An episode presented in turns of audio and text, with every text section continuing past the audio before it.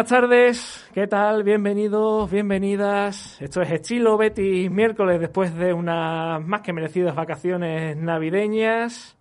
COVID mediante, aquí estamos, los chicos de Onda Bética, para reanudar nuestra temporada de radio, para volver en este ya estrenado 2000 año, 2021 y con muchas cosas que contar. Antes que nada, eh, me van a permitir que le dé las gracias a, a todos los compañeros de NeoFM, de todos los programas y, digamos a los del miércoles en especial, porque gracias al trabajo de todos y al haber acortado todos y cada uno de ellos un poquito su programa, pues tenemos la oportunidad de estar aquí, porque esto, esto es como la Semana Santa, los que estamos la última cofradía de la jornada, pues la que va a apretar ahí en el, en el día y tenemos el toque de queda por detrás y, los programas del miércoles por delante y aquí pues nos hemos apretado todos para caber, así que por supuesto que las gracias a todos los, compañeros. Pero en lo nuestro, en lo que actualidad del Betis se refiere, pues venimos de una semana que ya lo saben, viene el Betis de ganar 0-2 en casa de la Sociedad Deportiva Huesca en un partido frío, gélido, que según Canales el día que más frío ha pasado en su vida pero que el Betis se llevó los tres puntos en un partido muy competido y que muy condicionado también, por supuesto, por la meteorología y ya con la vista puesta en el próximo fin de semana, que en este lío de calendario que existe ahora mismo en la liga, pues no va a ser de liga, sino de Copa del Rey, el domingo a las 4 de la tarde en el Molinón Kini, para enfrentarse al Real Sporting de Gijón en los 16 avos de la Copa del Rey. En el aspecto de actualidad, hoy la noticia del día, ha sido el regreso de Tello Guardado y William Carballo a los entrenamientos. Parece ser que Pellegrini ya va a poder contar con estos tres, con las primeras recuperaciones de la dilatada enfermería con la que contaba el Betis en estos últimos partidos, a la espera de momento de Bartra por esa lesión en el talón y de Joaquín y Montoya, de momento los dos últimos que deben salir de la cuarentena, que lo harán seguramente pronto, los próximos días. Y otra de las noticias de esta semana es la confirmación de la lesión del portero Dani Martín, que se ha roto el ligamento cruzado y tendrá que pasar por quirófano, así que toda la suerte del mundo y una, le deseamos una pronta recuperación al asturiano, que mala suerte de nuevo, evitó, digamos, esa lesión le evitó que se fuera cedido en verano y ahora pues se acercaba al mercado de invierno y lo mismo, va a tener que, quedarse aquí, no va a tener opción de, jugar. Y también hemos conocido en el día de hoy que en la jornada 21, en la que el Betis recibirá en casa a Osasuna, se va a jugar el lunes 1 de febrero a las 9 y que va a ser, como no puede ser de otra forma, retransmitido por Gol Televisión. Así que ahí seguirá la, cadena haciéndose de oro a costa de, de la afición del Betis, que nunca falla la cita. No estoy solo, por supuesto. Eh, ya saben que pueden comentar el programa con nosotros en este formato más corto, hoy hasta las 9 de la noche. Eh, en Twitter, en Facebook, en Instagram, donde quieran, pueden comentar el programa con nosotros. Después también hablaremos, lógicamente, del mercado de invierno, de las últimas noticias sobre William Carballo, analizaremos el partido y, por supuesto, la previa de Copa. Pedro González, ¿qué tal? ¿Cómo estamos? ¿Qué tal? Muy buenas, encantado de estar aquí de nuevo y además con victoria en verde y blanco. ¿Cómo, ¿cómo han ido las Navidades? Pues bien, la verdad que, que, bastante bien por Jerez. Ahora veremos aquí en Sevilla qué tal este mes de enero. ¿Ha nevado en Jerez? Ni un poquito, ni una gota. es que ni, nieva en Madrid ni en toda España. Eso parece. Bernie Martínez, ¿qué tal? Pues muy bien, muy contento de estar aquí de nuevo, igual que Pedro, y bueno, las navidades se han hecho cortas, como siempre, eh, echándolo mucho de menos. Mm. Eso sí, es verdad que no hemos tomado esas merecidas vacaciones, y como acostumbraba allá cuando estábamos por aquí antes de Navidad, pues pues, mi típico comentario, estamos aquí con una sonrisa, ¿no? El Betis ha vuelto a ganar, eh, somos felices, hoy no hay debate sobre tantas cositas y tantos problemas y no somos tan malos. Y pues bueno, vamos a ver qué, qué nos depara este programa con el mercado de invierno ahí de fondo.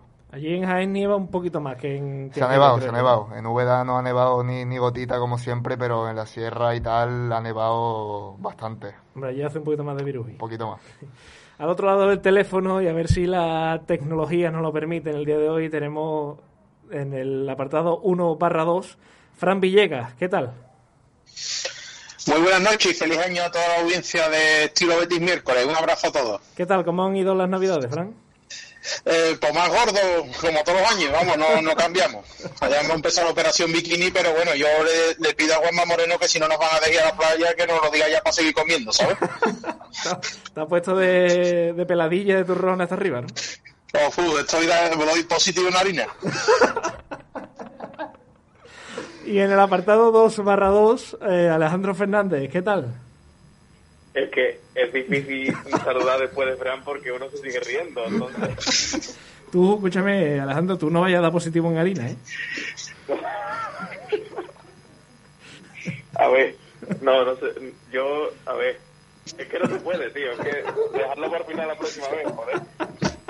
Eh, yo he dado positivo en todo. Muy, muy buena y buenas noches a la maravillosa audiencia de Onda Bética y, nada, aquí estamos, al pie del cañón, evidentemente mucho más felices después de, esta victoria en el frío de eh, Huesca. Y bueno, pues aquí estamos otra vez, eh, que a ver si es posible que, que pueda volver a los, a los estudios de Neo lo máximo lo más pronto posible. Pues veremos a ver, porque ahora otra vez quieren cerrar los municipios, así que veremos a ver. Oye, Alejandro, que me quedo contigo porque pasamos ya a analizar eh, lo que fue esa victoria del Betis en el Alcoraz. Y como tú fuiste el encargado de hacer eh, el análisis para la redacción de Onda Bética, que recordamos a todos los oyentes que ahí está nuestra página web y pueden estar leyéndola todos los días, actualizando la información siempre, pues te dejo a ti este primer testigo y explícanos un poquito cómo fue ese partido entre Betis y Huesca, entre el frío, el hielo, las bajas, eh, el rival que venía en mal momento, Michel que se la jugaba. Era un cocido perfecto para que el Betis cayera. Pues sí, la verdad es que los prolegómenos del partido todos veíamos que, que todo esto tenía pinta de, de, un partido similar al que hizo el Betis contra el Getafe o contra el Bilbao y sin embargo pues vimos todo lo contrario, un, equipo muy metido en lo que tenía que hacer, sobre todo muy bien eh, replegado y serio en defensa. Eh, todos estamos de acuerdo en el que hemos visto que tanto Mandy como Víctor Ruiz, bueno pues parece ser que han subido un poquito su su nivel tanto en el derby como, como contra el Huesca y, y está claro que, que están ayudando a, a, que el equipo defensivamente pues se rehaga, ¿no? Y después estamos viendo también otro, otro tipo de jugadores que se están uniendo a, a esa terna de competitividad, en el caso de Lainez y Aitor Rival, que eh, pues están dando muchísima profundidad por banda al equipo, eh, tienen también siempre una segunda opción para sacar eh, el balón jugado ya bien siendo recibiendo un, apoyo al centro del campo o percutiendo por banda. Y sobre todo también quiero destacar, bajo mi punto de vista, eh, la aportación de, Loren al juego ofensivo. Le da una, una, segunda oportunidad a ese juego sacado desde atrás a los centrales, puesto que eh, si cuelgas el balón en, largo, pues Loren últimamente está ganando la partida. Podríamos ser ventajistas y decir, bueno, es que le ha ganado la partida a los centrales del Huesca, pero también le ganó eh, la partida a, en el derby a, a, Condé y a Diego Carlos, que todos estamos de acuerdo que son a día de hoy, quitando la defensa de Atlético Madrid, la defensa más eh, en forma de la liga. Y bueno, yo creo que, que, varios puntos a tener en cuenta y sobre todo, como no, la aportación de Canales al juego, que estamos viendo que el Betis es completamente un equipo diferente, mucho más competitivo y con mucho, muchísimas más vertientes ofensivas cuando el Cantabro está en el terreno de juego. Has hablado de Loren, después hablaremos de él en el apartado personal, pero Pedro, ya paso contigo. Eh, qué difícil era jugar en un campo como el del Huesca el otro día, con hielo, el frío, las bajas que tenía el Betis, el Huesca que al fin y al cabo es un equipo que juega muy alegre, pero ahí estuvo el Betis, ¿eh? y al final era de esos partidos en los que, como hemos dicho antes, tenía todas las papeletas para perder, pero ganó.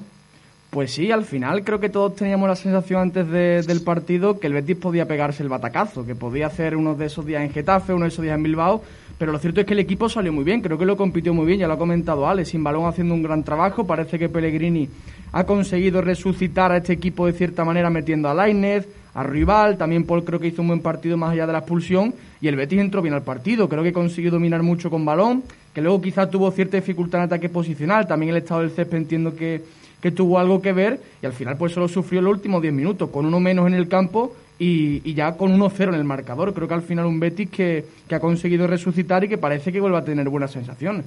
Bueno, yo voy en la línea de, de, mis compañeros, ¿no? El Betty, yo creo que todos pensábamos que iba a tener otro partido de estos de resucita equipo, de domingo de resurrección por las calles de Sevilla y de sacar de, de, bueno de la penuria en la que está ahora mismo el Huesca instaurado y darle un poquito de aire. Era un partido para eso. El Betis supo dar un golpe en la mesa y cañarnos la boca, que es lo que más nos gusta a todos los béticos, eh, cuando tocaba y hizo un partido muy acertado, como ha comentado Pedro, desde el inicio. Tal vez le costó el inicio un poquito aclimatarse al partido, pero pronto empezó a llevar la manija y a llevar la, la, posesión y, bueno, el protagonismo de, del encuentro. Y yo, sobre todo, me quedo, igual que ha comentado antes Alejandro, con el partido de Loren. Creo que de espalda hizo un partido buenísimo. Eh, por otra parte, creo que Laine volvió a hacer méritos para que siga siendo titular en este equipo, que bueno, aquí ya lo venimos en esta mesa comentando desde inicio de temporada y, parece que Pellegrini ha terminado de enterarse de que el chavalito tiene que, estar en el campo porque siempre que siempre que está arriba con el balón hace algo y también creo que es digno de, nombrar el partido de Víctor Ruiz y en general de la defensa del Betis que, bueno eh, la verdad que el Betis no sufrió hasta no sufrió demasiado hasta que llegó esa tarjeta roja a Paul que también hizo un buen partido. Y, y aún así esos 10 minutitos finales con uno menos tampoco sufrió en exceso. Tuvimos ahí una jugada de, creo que fue Víctor Ruiz que despejó un balón que, poco más llega a ser, a ser muy, muy peligroso, pero creo que el Betis atrás fue bastante fiable y que, y en, líneas generales eh, los engranajes de todas las zonas de, del campo funcionaron y yo creo que victoria merecida, hubiese sido un despropósito que el Betis no se hubiese llevado ese partido. Nos cayó la boca y sumamos tres y, a seguir hacia arriba, ¿no? Oye Alejandro, yo te quiero preguntar, eh, ¿Ha dado Pellegrini con la clave de este Betis para que compita?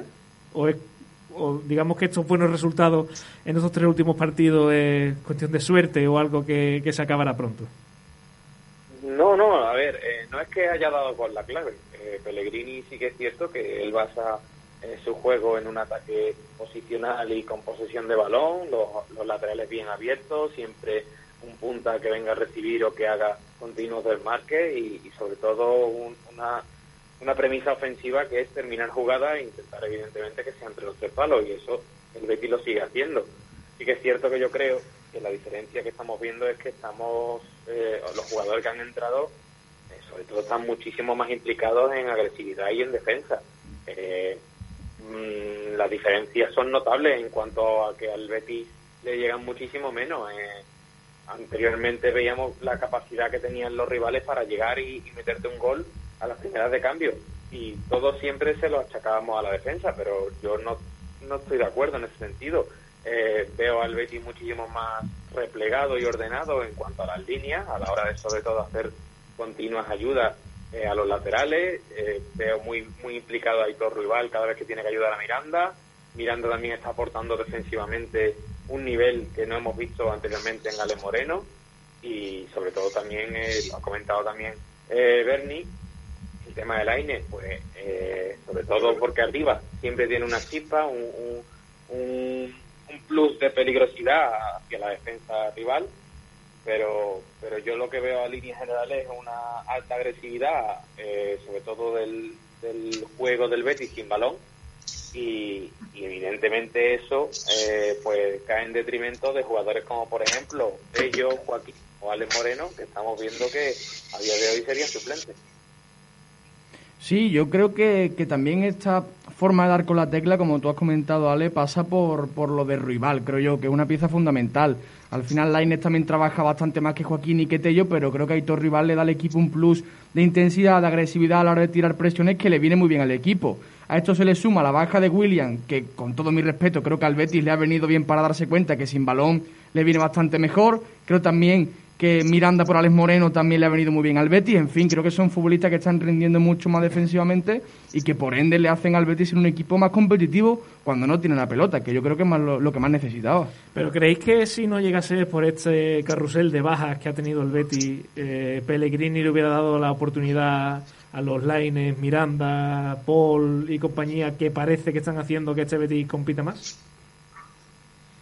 Pues yo te digo, Alejandro, que yo creo que, que viendo cómo había estado tratando Pellegrini a Lainez durante lo que llevamos de temporada, yo creo que si no hubiese existido ese carrusel de bajas tan importante, yo tengo mis dudas de que hubiese tenido tantos minutos como está teniendo ahora, o ni siquiera protagonismo. Recordemos que ha tenido partidos en los que ha hecho, bueno, no voy a decir experimentos, pero que Lainez era el, bueno, el sustituto perfecto para suplir bajas y al final acabó eh, decidiéndose por, por, bueno, por ajustar la plantilla de, de, otra forma diferente y al final que, que el mexicano no tuviese minutos.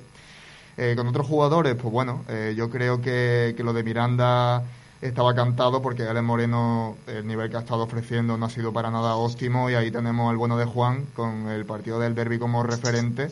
Un lateral mucho más intenso, que sí es verdad que muchas veces pierde la marca a la hora de tirar el fuera de juego y que le puede costar al Betty bastante peligro por ahí pero, pero bueno, yo creo que, que las sensaciones son, son bastante más positivas y, y, quién sabe qué hubiese pasado si, si el coronavirus no hubiese llegado a instalarse en la plantilla bética. Nosotros muchos decían que el Sevilla no iba a poner una buena vacuna, que iba a ser todo un desastre, pero bueno, por ahora la verdad que no nos podemos quejar y, esperando a que lleguen los refuerzos, que empiezan los partidos de Copa y las piernas, pues hay que empezar a darles cambio.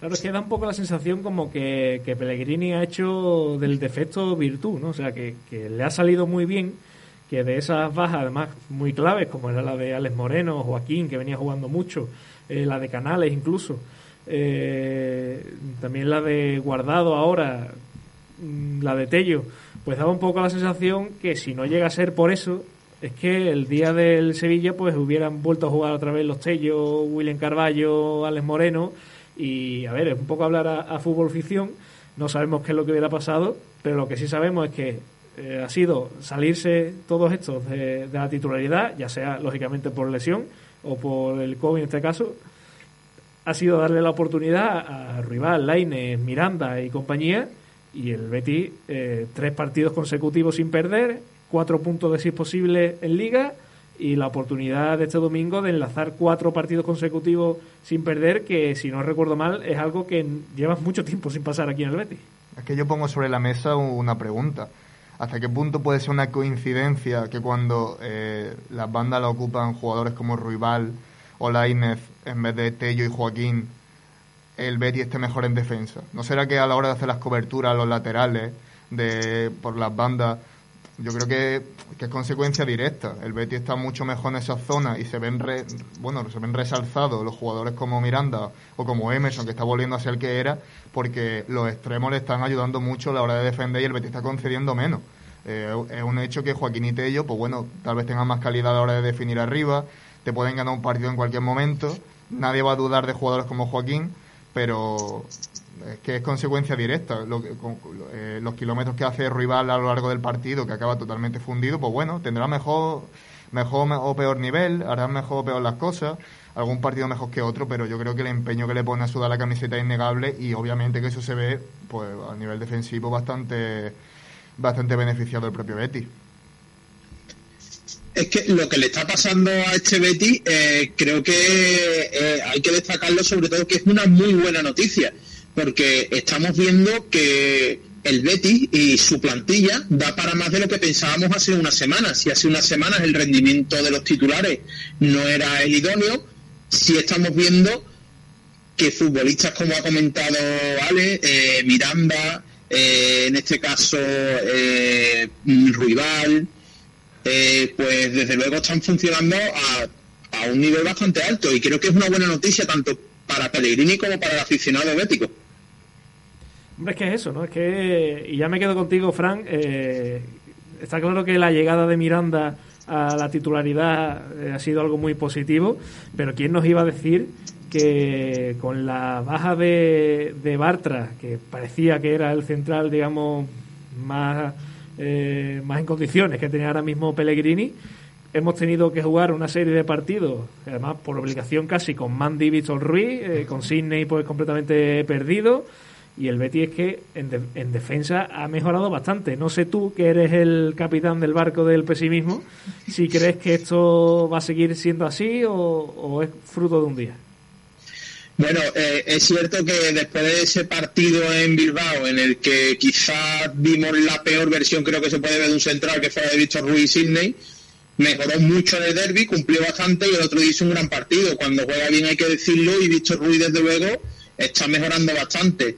Eh, yo creo que el paso adelante de Mandy del equipo a nivel defensivo creo que no es solo de, de los centrales y de la defensa. Creo que tanto Laines como Ruibal están funcionando muy bien en ayuda defensiva a la banda. El partido que hace Ruibal contra el Sevilla en esa banda derecha eh, eh, del Sevilla con Jesús Nava continuamente creo que es un gran partido. Creo que es un jugador que tiene muchísimo esfuerzo y mucho recorrido y, a mí, te, lo decía antes, me sorprende la segunda línea esta del Betis y creo que es una buena noticia tanto para el Betis como para Manuel Pellegrini, que tiene unos jugadores ahí con los que puede contar. Creo que, esta mejora defensiva viene más en, eh, en, un marco de una actuación conjunta del equipo, de un, de un mejor rendimiento, de jugar más ordenado, eh, de ser más... Eh, digamos, más solidario en el esfuerzo que solo de, de, mejora de rendimiento, que por supuesto que tanto Mandy como Víctor Ruiz se están asentando como la pareja de centrales titulares en el Betis. Oye, ¿creéis que cuando, ahora que parece que van a volver los sellos, William Carballo, Joaquín y compañía, van a volver a quitarle la titularidad a Lainez, Ruibal, eh, Guardado? Hombre, Lainez no debería. Aitor Rival, recordemos que ya fue titular el día en eh, frente a Osasuna. Venía siéndolo, sí. Aquel día ya, ya era titular y creo que Pellegrini lo que ha hecho más o menos es como como plantearse los problemas del equipo, ¿no? Creo que al Betis cuando le llegaban, o sea, cuando le sobrepasaban la presión sufría mucho, porque la línea defensiva, tanto laterales como centrales, están a un nivel o estaban por lo menos a un nivel muy bajo. ¿Qué hace? Mete extremos que tienen menos calidad, sobre todo Hitor Rival, que es un futbolista que en los últimos metros no suele ser tan determinante como quizás Tello Joaquín, pero que en la presión es un verdadero espectáculo. Hitor Rival, cada presión que tira es a puro sprint y a puro esfuerzo. Y luego la cobertura, como ha comentado Frank, es un futbolista muy solidario. Y creo que por eso mismo al Betis le están llegando menos, porque está presionando mucho mejor y los equipos no le llegan prácticamente a poner en dudas a la defensa. Yo no soy, sinceramente, tan optimista con ese subidón de nivel de Mandy de Víctor Ruiz. Creo que es un subidón de nivel, o sea, un subidón de nivel por, por el equipo en conjunto a nivel defensivo. Creo que si el Betis continuara jugando con Joaquín, con Tello, con William Carballo, ambos centrales seguirían sufriendo muchísimo y el Betis creo que, que seguiría siendo un drama a nivel defensivo. Yo, compañeros, eh, poco al hilo de lo que estábamos comentando, eh, bajo mi punto de vista, el término con el que yo definiría la situación sería resiliencia. En el sentido de, sí que es cierto que el Betis ha tenido o ha acumulado un gran número de bajas, eso hace que evidentemente el entrenador tenga que mirar eh, a la profundidad de banquillo y en este caso de plantillas, pero también es cierto que, en partidos anteriores el Betis no, encontraba ese once tipo que constantemente compitiese con sus rivales y sacase los resultados, entonces eh, no lo veo tan claro como el hecho de que el COVID haya, llegado y haya hecho que, esta segunda línea pasase a la a la terna de, ser titular, eh, yo creo que, que, Pellegrini se ha, dado un poco con la tecla de, intentar tener un juego defensivo un poquito más férreo y compacto.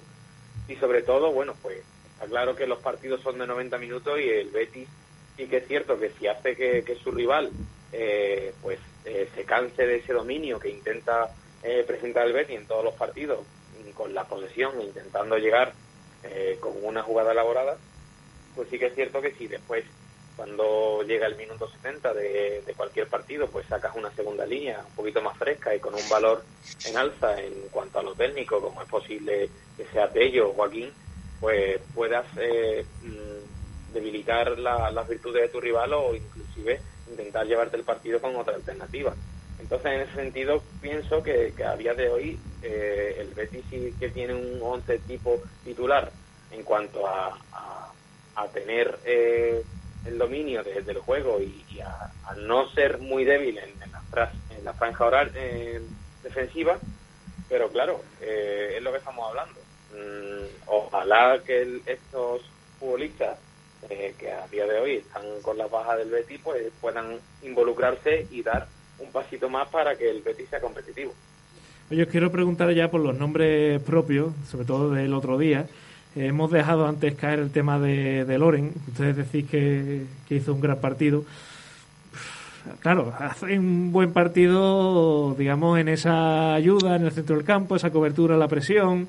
Pero es que a los delanteros del Betis, eh, si este año están así, hay que pedirle goles. Y es que Loren ayer eh, falló dos, sobre todo la segunda, bastante clara. Entonces, eh, ¿qué es lo que convalida o qué es lo que computa aquí para saber si Loren hizo un buen partido o no el otro día? Hombre, Alejandro, es que yo creo también, haciendo un poco de crítica a lo que he dicho antes, porque yo he afirmado que me parece que hizo un buen partido Loren y, y no lo desmiento ahora, ¿no? Pero creo que hemos llegado a un punto con los delanteros del Betis que con que, te ofrezcan que no se borren del partido y que aunque se hagan un partido en el que se vea que están haciendo cosas, aunque sea haciendo el trabajo sucio a los compañeros, sirviendo balones, distribuyendo, yo creo que ya lo estamos dando un poco por bueno, ¿no? Porque es que venimos de unas actuaciones de cualquiera de los delanteros del Betis soporíferas. O sea, de borrarse totalmente y de pensar si habría que largar los tres en el mercado de invierno en el que estamos ahora mismo inmersos.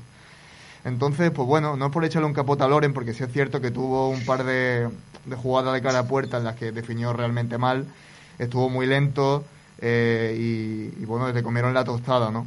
Pero yo creo que, viendo lo que, lo que tenemos y la tónica este año de nuevo con la delantera del Betis, pues yo creo que es, es positivo que al menos a nivel mental y de juego, aunque sea eh, sirviendo balones, jugando ganando los balones por arriba, yo creo que ya es algo positivo de ver que al menos no se terminan de desenganchar los delanteros. Hombre, yo tengo que dar eh, un aspecto eh, que no tenemos en cuenta y es que es muy difícil y mucho más en la élite que tú puedas rendir a un buen nivel cuando realmente, y en este caso me pongo en posición de a favor de Lores, ¿no?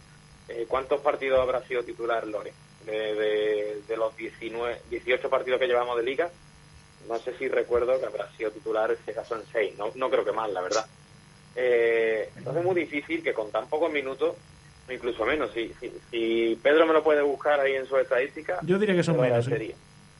Pero eh, siguiendo con el argumento que quiero decir, bueno, yo creo que es muy difícil a día de hoy, teniendo irregularidad, que es un delantero centro, que, que del gol y de las ocasiones que tiene, eh, se pueda eh, sacar un rendimiento positivo. Es como dice Benny, nos hemos acostumbrado a que con que hagan dos o tres cositas, pues ya parece que está bien.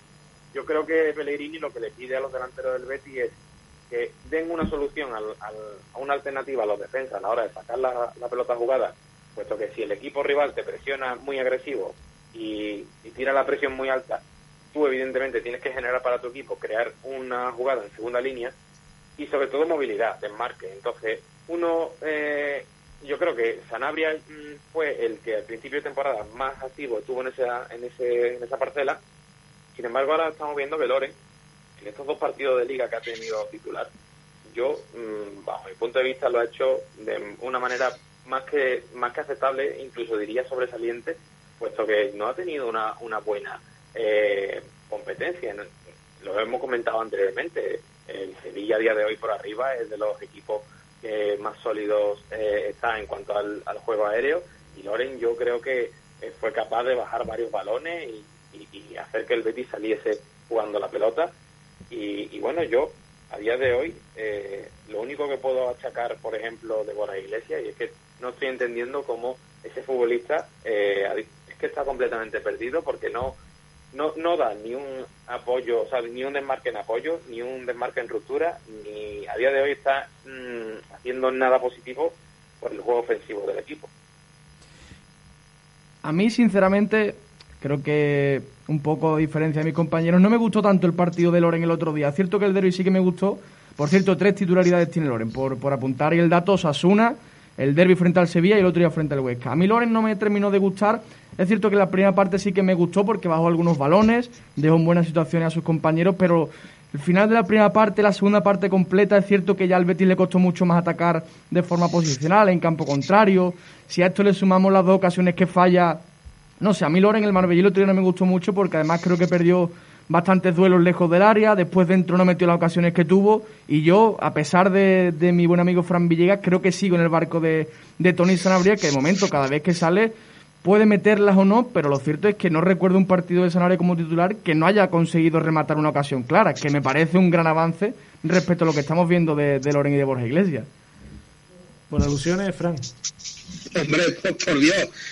Eh, bueno, yo creo que el Betis tiene la negra con los delanteros, ¿no? Eh, yo creo, y, esto por favor que no lo vaya a escuchar mucha gente, que creo que por condiciones Tony Sanabria puede ser que es mejor delantero por condiciones, pero a mí es que mm, la verdad yo lo apodé hace tiempo como el Ola Sanabria, creo que es el muñeco de nieve de Frozen, no se puede ser más frío en el campo, creo que el partido que tiene unas condiciones increíbles, pero que hay partidos en los que ni se le ve, ni tira un desmarque, se dedica a trotar por el campo. Y después tenemos a Borja Iglesias, que la carrera esta famosa del contragolpe con el Sevilla me, recordó la escena de Forrest cuando rompe los aparatos de las piernas corriendo. Pues a eso me recordó. Entonces creo que es que el Betis, los delanteros que tiene, mm, creo que, lo que el que más le aporta al juego quizás pueda ser Sanabria por condiciones pero es que cuántos partidos pueden hacer Sanabria y cuánto se lleva borrado y no y no aparece. Creo que el, el, Betis tiene un problema con los delanteros porque un equipo que quiere ir a Europa necesita un delantero que meta al menos 10-15 goles. Y el Betis no los tiene, lo que está tirando es de segunda línea para marcar goles. Entonces, el otro día es un gran gol, un gran gol de, eh, de Sanabria, pero creo que Manuel Pellegrini tampoco tiene muy claro que con qué, bueno, creo que tiene bastante claro cuál es el peor de los tres, y creo que la afición bética también, la parroquia, pero tiene un problema el Betis con los delanteros y es difícil competir con un rendimiento tan bajo. Hombre, es que el problema es bastante serio porque Loren el otro día, eh, el día del derby, sí es verdad que bueno, era un partido que por condiciones, por canterano, por ser canterano y demás, pues es mucho mejor para él, ¿no? Iba a dar un poquito más, rindió un poquito mejor, pero claro, eh, se gana la siguiente titularidad y es que el día de Huesca ayer, mmm, bueno, antes de ayer, eh, que sí, que, que, estuvo muy participativo, que viene mucho a recibir las coberturas, pero es que eh, Loren tiene que pensar que él es delantero centro, o sea, que, que, que donde tiene que estar es en el área eh, peleándose con lo, por los balones. No puede ser que tú vengas y tú hagas un trabajo enorme de desgaste en línea de tres cuartos, pero cuando el Betis consigue pasar y se planta Miranda para centrar el balón, tú no estés ahí para rematar. O sea, es que claro, en ese sentido... Mira, es que eso es un problema del fútbol moderno que hay ahora, que es que no, los delanteros que te aportan, que es que caen a banda y te abren el juego, es que no sé, eso está muy bien. Está muy bien que te aporten el juego, pero yo quiero un delantero que meta goles. Yo si un delantero mete goles, le perdono que sea torpe con los pies, que no sepa jugar en corto, ¿verdad? Si es buen rematador y la mete entre los tres palos, para mí un delantero tiene que jugar titular. El problema es que el Betis no tiene ninguno que sea un buen rematador a día de hoy. Es igual que ahora todas las moderneses es que los porteros, el portero que juega bien con los pies, no, el portero que pare que después pasa lo que nos pasa con Joel, un portero que pare. Y ya a partir de ahí lo demás. Pero primero, lo primero, que es lo primordial, un delantero tiene que meter goles. Y yo creo que ahora mismo un delantero goleador, el Betis no lo tiene a día de hoy. Hombre, yo eh, creo recordar que durante la retransmisión por gol de, del Huesca Betis, eh, Alberto Yogo creo que llegó, comentó que Mandy creo que había firmado ya su tercer gol esta temporada uh -huh. y yo no sé qué diferencia hay entre los goles que ha marcado el central del club y los delanteros del equipo. O dos sea, de diferencia. Dos de diferencia. Es que dice mucho de ¿Dos? que... Sí, Sanabria tiene tres, Loren uno, Borja Iglesias uno.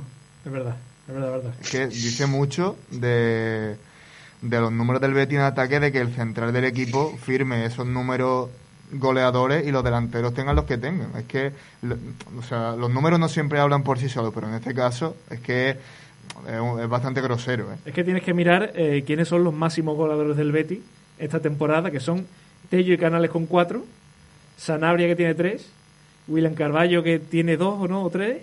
Dos goles, creo. Dos. Mandy tiene otros dos. dos. Y después ya por ahí están Fekir con uno, eh, Loren con otro, eh, Borja Iglesias con otro, Miranda con otro, Guido con, con otro. Entonces, claro, rival tiene otro. Rival tiene otro. Pues claro, pues es que eso es muy complicado. Es que o consigues que, que, que todo el equipo marque muchos goles, como pasó, por ejemplo, la temporada de, de Setién, que el Betis entra en Europa. Es que casi todos los jugadores habían metido un gol esa temporada. Y entonces, pues tienes un equipo goleador en, en, en general. Pero claro, si no, si tú tienes que depender de un futbolista o dos para que metan 12, 13, 15 o 20 goles, pues es imposible y el Betis a día de hoy no los tiene. Hombre, es que aquella temporada de Setién teníamos hasta Sidney Beckenbauer, que Hombre. aquel gol contra el Rayo Vallecano era un equipo tocado con la varita para que cualquiera, pues bueno, tuviese su golito. Pero es que este año, si el Betis quiere Europa, lo que comenta Fran, un delantero que marque al menos 10 goles es que es innegociable y, y los números, ha pasado ya la mitad de la temporada, ¿eh? es que se dice pronto. Otro de los nombres propios, y antes de meternos a hablar de Fekir ahí en el estrado bético, eh, es el de Sergio Canales. Eh, no sé qué os parece su regreso, si es verdad que ha vuelto de una manera triunfal. Eh, tres goles, está siendo el, el líder de este equipo, ya lo era antes, pero desde su regreso mucho más. Pero no sé si tenéis la sensación, igual que la tengo yo, que si no, que si la situación del Betis fuera otra, si la plantilla fuera otra, eh, seguramente no hubiera regresado tan pronto, porque se le ve que a la hora de partido eh, ya empieza a jugar andando, mm, todavía no ha terminado un partido completo, da un poco esa sensación, ¿no, Tocayo? Bueno, sí, yo creo que un poco a la hora de prevenir, sobre todo, tenemos que darnos cuenta que la, lesión que tuvo Canales fue muscular y, posiblemente, eh, bueno, pues las lesiones que más eh, hay que tener en cuenta, sobre todo a la hora de volver, ¿no? Porque eh, puedes tener una lesión ósea que el, cuando tú te recuperas el, hueso se solidifica, por así decirlo, y, y se crea un callo y evidentemente a partir de ahí si la musculatura te acompaña pues la lesión puede estar olvidada pero sin embargo una lesión eh, tema muscular pues eh, siempre se puede volver a romper de la misma manera y, evidentemente es lo que más hay que tener cuidado y sobre todo a la, a la hora de, hacer una rehabilitación. Yo creo que Canales eh, el Betis sobre todo ha echado muchísimo de menos a Canales. Eh, eh, vimos a Pellegrini que cuando en el primer partido intentó a, poner a Rodri para hacer las funciones del mismo y evidentemente no podemos pedirle a un canterano que haga lo que hace un futbolista top a día de hoy en el Betis porque eh, por así decirlo es posiblemente un jugador box to box eh, capaz de estar aplicarse en defensa sacar la pelota jugada dar el último pase iniciar jugadas, eh, terminar en remate, en fin. Yo creo que es un futbolista ahora mismo que da una multiplicidad al Betis a la hora de, realizar su juego y bueno, eh, lo, la lástima que, que, estamos viendo con Canales es que no hay otro futbolista que lo acompañe y es cierto que seguir bueno, pues eh, es el siguiente en cuanto a calidad y en cuanto a tirar de, del barco, pero, pero estamos viendo que da la sensación de que ojalá que tuviera el Betis otro futbolista hiciese que Canales no tuviese que tener tanta briega en defensa para que evidentemente el juego ofensivo del equipo dé más resultados.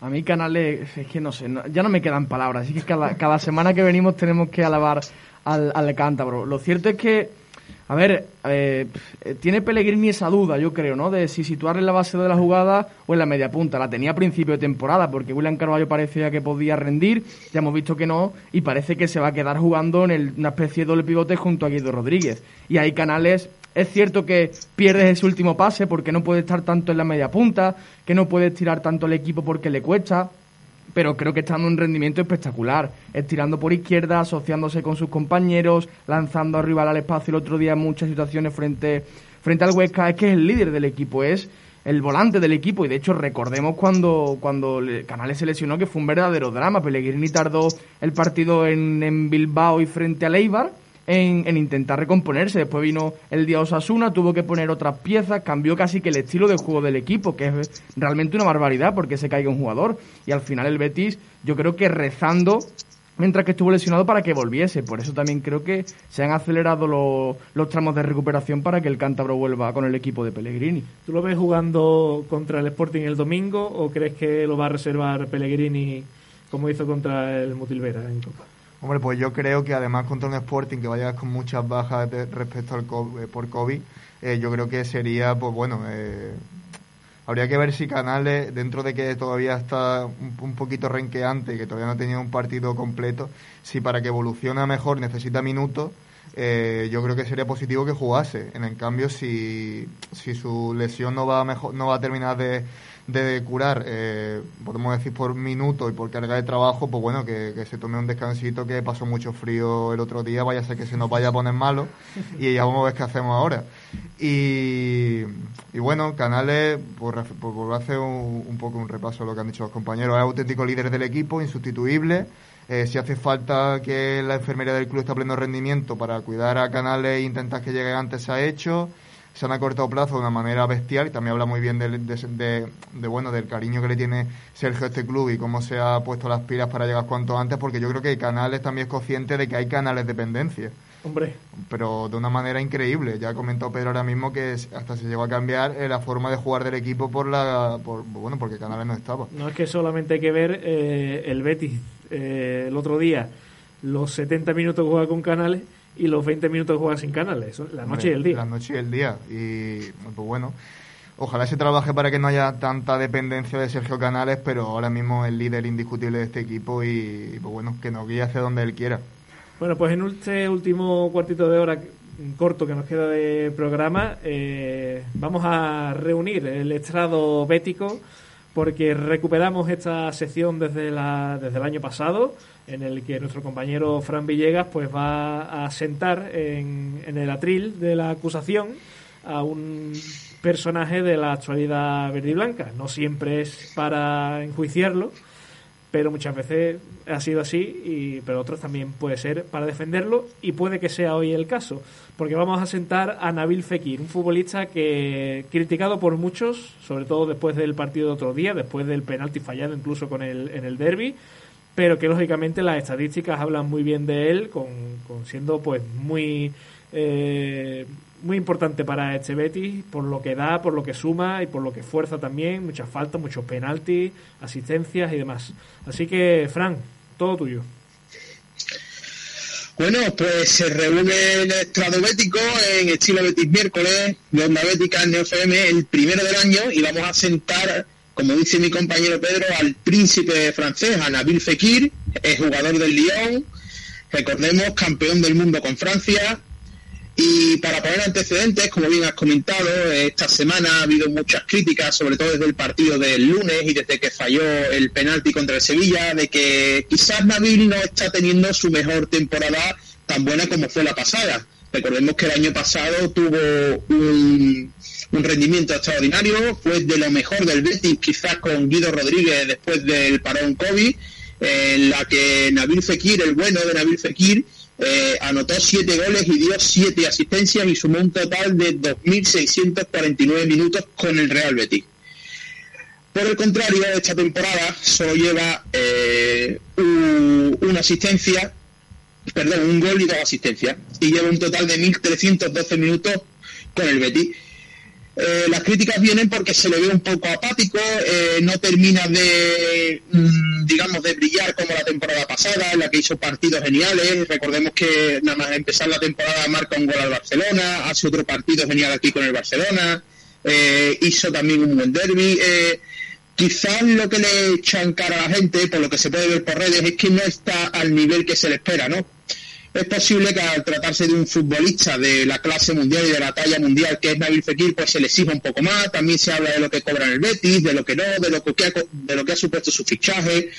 Y el otro día, eh, lo último, el partido contra el Huesca, eh, muchos y en directo hablábamos que quizás no estaba acertado, ¿no? Que había sido un partido muy malo, que lo mejor que había hecho y único era la asistencia a Tony Sanabria, lo que supuso el 0-2 y la tranquilidad para el conjunto bético de Manuel Pellegrini. Pues vamos a repasar un poco, si te parece, las estadísticas de ese partido y así podemos un poco tener más eh, elementos de juicio, ¿no? Eh, si nos vamos a la, al porcentaje de acierto en pase, Nabil Fekir es el primero en el partido, acierta 40 de 46 pases en duelos ganados de 25 gana 14, en duelos terrestres de 22 gana 13, en duelos aéreos gana de 3-1 y disputa los 90 minutos. Y como clasificación, como puntuación, le dan un 7,7 siendo el mejor jugador del partido. Los datos son vía sofascore.com. Eh, bueno, viendo el partido que, hizo Fekirin, que nosotros mismos con nuestro grupito de WhatsApp eh, criticábamos al francés algunos porque lo veíamos muy desacertado, eh, es cierto que por estadísticas y lo que parece aquí es que hizo un gran partido, pero sin embargo las sensaciones que nos dejó el francés no son las más idóneas, ¿no? Aquí puede verse y creo yo que son pases que no, eh, esta estadística no revela en qué parte del campo serán los pases, si son de creación de peligro, si son horizontales, si no, pero creo que quizás eh, lo que podemos destacar es que no está teniendo Nabil Fekir el rendimiento esperado o que se le puede exigir a, un futbolista de, la talla de, de Fekir. Entonces el Estado Bético pues, hoy se reúne y quiero que comiencen los, votos del jurado y así que adelante, si, si os parece, comienzo con, con Ale Franco, Ale, y dime tu opinión sobre Nabil Fekir. Bueno, pues eh, voy a intentar ser breve en mi exposición. Eh, yo podría dar dos verdictos, uno en base a mi posición garante de analista de Onda Bética, en la cual, pues, evidentemente, y en esto Pedro va a estar de acuerdo conmigo, no veo un futbolista eh, quitando a Canales que pueda ensombrecer al francés, eh, y en ese sentido, eh, evidentemente, tiene que ser titular siempre, y, y, bueno, pues si hay un día que lo tiene malo, habrá que perdonarlo porque la calidad que atesora y siempre el juego del Betis pasa por su por sus botas y evidentemente eh, es dueño del más de un dolor de cabeza para el entrenador rival, porque siempre que viene a recibir, como mínimo tiene a dos futbolistas y eso hace que, que mm, desdibujes el juego defensivo del rival, inclusive crees alguna eh, opción de juego o un hueco en la defensa rival, eh, pero también haciendo un poco el, el argumento como un socio del Betis y aficionado al que le duele lo, lo que le pasa a su equipo. Yo tengo que tirar eh, esta ocasión por considerarlo culpable, porque a mí me duele mucho que, el, el, derby, a pesar de que él se crea el, penalti, que lo saca de la nada, es una maravillosa individual frente a Cuña, falla el penalti y hubiese sido eh, un colofón a, a, un gran partido que hizo el Betis y yo creo que quizás nos hubiésemos llevado al derby. Bueno, a ver, me duele en el alma tener que hablar sobre, sobre el bueno de, Nabil Fekir. Yo creo que tenemos que partir de la base de que se le debe seguir un poquito más por, pues bueno, pues por el fichaje, lo que, lo que supuso, el sueldo, creo que también eso tiene mucho que ver, sobre todo para replantearnos si al Betis le merece la pena tener un futbolista de su nivel. Creo que el otro día en Huesca, más allá de estadísticas, no hace un buen partido, sinceramente. Yo las estadísticas normalmente las utilizo para, digamos que corroborar mi sensación, pero a mí la sensación que me dio Nabil Fekir era de un futbolista que falló muchos pasos, un futbolista que no estaba fino en sus movimientos y creo que por un día que digamos que Fekir no tuvo un buen partido tampoco es el fin del mundo. Igual que pienso que el resto de la temporada sí que está dando un buen nivel desde mi punto de vista. Creo que si Fekir, si además de lo que, de lo que te hace espalda a portería, porque es un futbolista que condiciona al rival, que recibe entre líneas, que intenta girar a su rival, que normalmente suele conducir y suele romper presión con facilidad. Si además de eso le pides que te meta 10 goles o sea, 10 goles por temporada, pues quizás no estamos hablando de una cifra real para un futbolista del Betis, o por lo menos así lo veo yo, porque al final el Betis lleva sin meterse en Europa un par de años y creo que un futbolista que más de lo que te ofrece pedirle esa cantidad de goles, quizá algo surrealista. Yo solo entiendo las críticas a la falta de gol, a lo que le está costando de cara a puerta, que es cierto que le está costando mucho, que no tiene ese punto de definición, de ser determinante arriba, pero creo que a nivel general al Betis le da mucho porque es un futbolista que condiciona el planteamiento del rival. Me parece que hay mucho debate en si al Betis le merece la pena un futbolista de este sueldo, de esta ficha, porque entiendo que para el Betis es entre comillas un lastre económico tener a Fekir, pero a nivel de juego me parece que al Betis sí que le da mucho y que, no resta, como he leído en, en, en muchas eh, publicaciones en Twitter. Así que yo creo que, voy a perdonar a Nabil Fekir y que no voy a sentenciarle como culpable porque espero que sea cuestión de tiempo que esté un poco más fino de cara a puerta. El equipo, desde mi punto de vista, sigue aportando mucho. Pues yo voy a hacer la nota discordante, eh, igual que acaba de comentar Pedro que hay mucho debate entre si lo que eh, a Fekir, lo que le cuesta al Betis tener a Fekir y su nivel de juego. Yo creo que la temporada pasada eh, el gasto estaba bien, eh, pues bueno, apuntalado porque hizo una temporada grandiosa Nabil Fekir, eh, fue protagonista, siguió generando muchísimos penaltis, muchísimo peligro, fue uno de los jugadores más, bueno, más interesantes de la liga. Siempre que la tocaba pasaban cosas, pero esta temporada creo que está muy fallón. Eh, yo sí le pido más cosas, porque los números que ha tenido hasta este punto de, la liga no me parecen suficientes. No tanto a nivel de, a lo mejor, de, mm, goles, pero sí alguna asistencia más. Eh, obviamente que puede, que no digo que, todos los partidos que haya tenido han sido malos, pero le pido un puntito más de, tirar del equipo, sobre todo en, en, estos partidos que no ha estado Sergio Canal, esperaba un poco más de Fekir, yo tengo que decirlo. Y pues bueno, ya no es solo por el partido en Huesca, yo hablo más a nivel general de, lo que llevamos estos últimos cuatro o cinco partidos. Así que yo eh, voy a declarar culpable a, Nabil Fekir porque creo que, que, se, que se merece ese toquecito, que tampoco la vamos a castigar demasiado.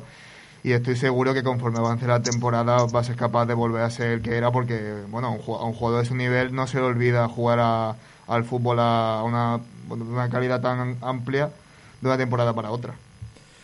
Bueno, pues yo, eh, atención spoiler, eh, voy a voy a perdonar a Nabil Fekir, yo lo voto como inocente porque me parece uno de los mejores futbolistas de la liga y sobre todo creo que hay un argumento que se nos está olvidando y es lo condicionado que juega cada partido por las actuaciones arbitrales. Hay que recordar que Fekir es lleva siendo dos temporadas el futbolista que más falta recibe de la liga y sin embargo es uno de los más eh, amonestados.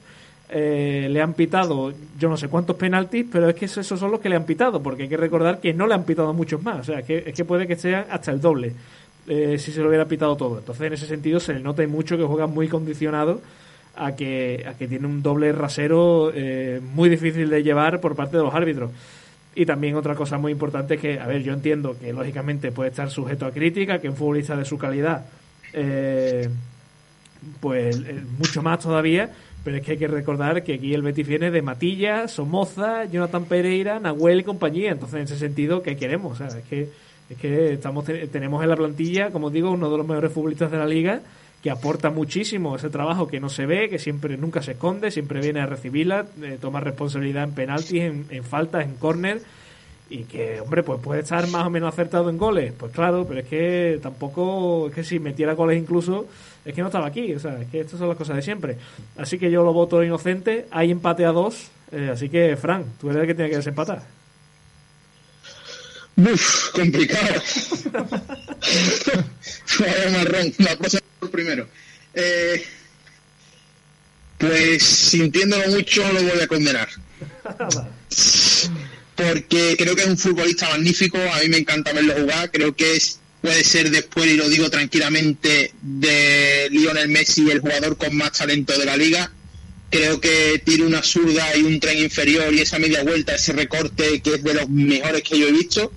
Pero creo que esta temporada puede dar un poquito más y no y es lo que, lo que el tema que entra. No sé si al Betty eh, el coste de 7 millones de euros, por, 7 millones perdón, por temporada de Fekir le compensa y no tener otros 3 o 4 futbolistas más eh, que quizás no sean tan tan eh, buenos como Fekir y, y sí aportaran también rendimiento, no al nivel de Fekir, pero le fuera un poquito menor. Entonces, eh, creo que se le puede decir un poco más. No creo que sea un mal futbolista. Ese debate yo creo que está más que superado. Todo el mundo sabe el gran futbolista que es Fekir. Pero en este caso yo le seguiría un poco más por lo menos de rendimiento y regularidad esta temporada que no lo está teniendo. Fue un mal partido de Huesca, acompañado creo que de otros partidos un poco grises. No solo por lo del penalti, el penalti es anecdótico contra el Sevilla, creo que hay que tener valor para ir a tirarlo y él lo tuvo. Y por eso le voy a poner el punto negativo y lo voy a condenar. Así que, eh, si te parece, Ale, damos el veredicto. Adelante. Reunido el estrado bético, el primer estrado bético de, del 2021 en la ciudad de Sevilla, a 13 de enero, el Estado Bético condena a Nabil Fekir por su bajo rendimiento esta temporada, aunque todos reconocemos y hablo creo que en nombre de todos que es un grandísimo futbolista y que bueno, confiaremos en que mejore pronto. Pues dicho queda, Nabil Fekir culpable, seguramente esta, este debate lo tendremos a lo largo de toda la temporada y lo perdonaremos de aquí a, pronto. Fran, eh, te tengo que despedir porque nos vamos de tiempo. Muchísimas gracias y que vaya todo bien. Un abrazo y muchísimas gracias. Y Alejandro Tocayo, lo mismo te digo, muchas gracias y a cuidarse. ¿eh? Muchísimas gracias y un saludo para todos. Bernie, lo mismo te digo, que vaya todo bien, que ahora vienen las universidades y los jaleos.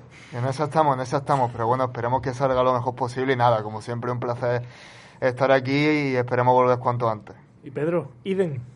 Un placer, como siempre. Esperemos que la semana que viene podamos hablar con un Betis en octavo de final de la Copa.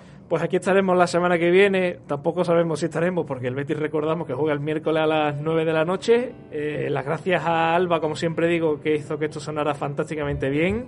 Y las gracias a todos por estar ahí al otro lado, eh, por habernos acompañado en este regreso en el 2021. Ojalá que sea un año un poquito mejor que el anterior. Lo dicho, volvemos la semana que viene y ya saben que pueden volver a escucharnos siempre que quieran en nuestras plataformas de podcast. Esto ha sido Chilo Betis miércoles de Onda Bética, rechaza imitaciones.